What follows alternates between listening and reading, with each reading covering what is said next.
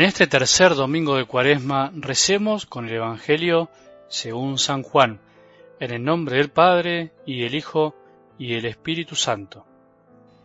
Se acercaba la Pascua de los judíos. Jesús subió a Jerusalén y encontró en el templo a los vendedores de bueyes, ovejas y palomas y a los cambistas sentados delante de sus mesas.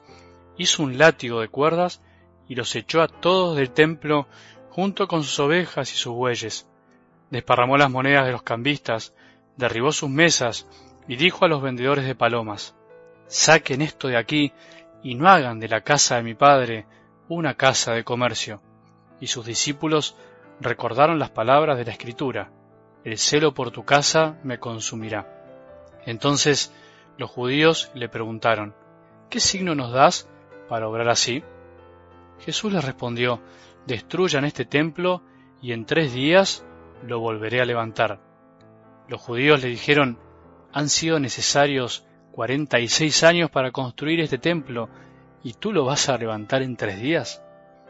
Pero él se refería al templo de su cuerpo. Por eso, cuando Jesús resucitó, sus discípulos recordaron que él había dicho esto y creyeron en la Escritura y en la palabra que había pronunciado.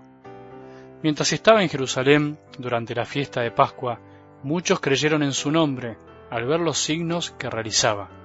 Pero Jesús no se fiaba de ellos, porque los conocía a todos y no necesitaba que lo informaran acerca de nadie. Él sabía lo que hay en el interior del hombre. Palabra del Señor.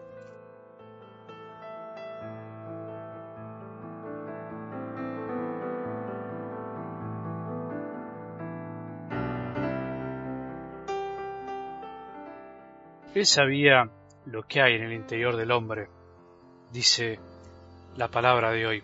Él sabe lo que hay en tu interior y en el mío, en el de todos, y eso es algo que jamás podemos olvidar, sin importar cómo estemos.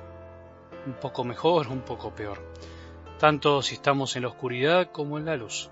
Él sabe de nuestras oscuridades e incoherencias. Él sabe de nuestras luchas cotidianas, de nuestras victorias de nuestros pecados ocultos, sabe de nuestras tristezas y depresiones, sabe de nuestros triunfos silenciosos, esos que nadie puede ver. Él sabe cómo no estamos viviendo libremente nuestra fe cuando hacemos de su casa una casa de comercio. Él lo sabe todo, desde antes que nosotros podamos darnos cuenta. En este domingo de Cuaresma es lindo que no olvidemos esta gran verdad, porque nos conoce a todos y no necesita que nadie le informe de nosotros. Menos mal. Si Jesús se dejara llevar por lo que dicen los otros de nosotros, Él tendría una imagen bastante desdibujada de nuestro corazón.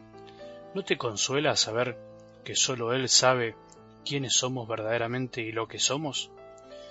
Los domingos muchos de nosotros vamos al templo, a tantos templos esparcidos a lo largo y ancho de este mundo, ¿Cuántos habrá? Miles de miles. Hay de todo tipo y color en cualquier tipo de país, de comunidad y de condición social. Cientos y miles de lugares en donde nos reunimos a celebrar nuestra fe para no olvidar que Jesús con su vida, muerte y resurrección vino a inaugurar una nueva etapa de la historia, en donde ya no es necesario comerciar con Dios para poder agradarle. ¿Pensaste en esto alguna vez?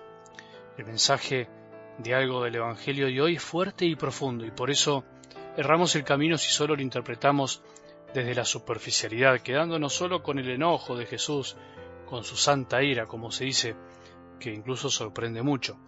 Por eso hoy te propongo empezar desde otro lado, desde la liturgia, ya que la misma celebración nos ayuda a comprender las palabras de Dios que se proclaman y al revés, comprender la escritura nos ayuda a comprender lo que celebramos cada domingo, cada día.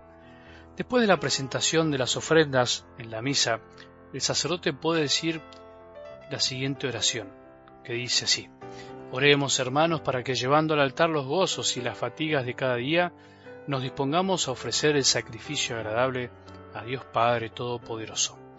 ¿Te la acordás? Especialmente en ese momento se nos invita a todos a ofrecer en el altar junto con el pan y el vino nuestra propia vida, nuestros gozos, las cosas que nos dan satisfacción, nuestras alegrías, lo lindo de la vida que Dios nos regaló.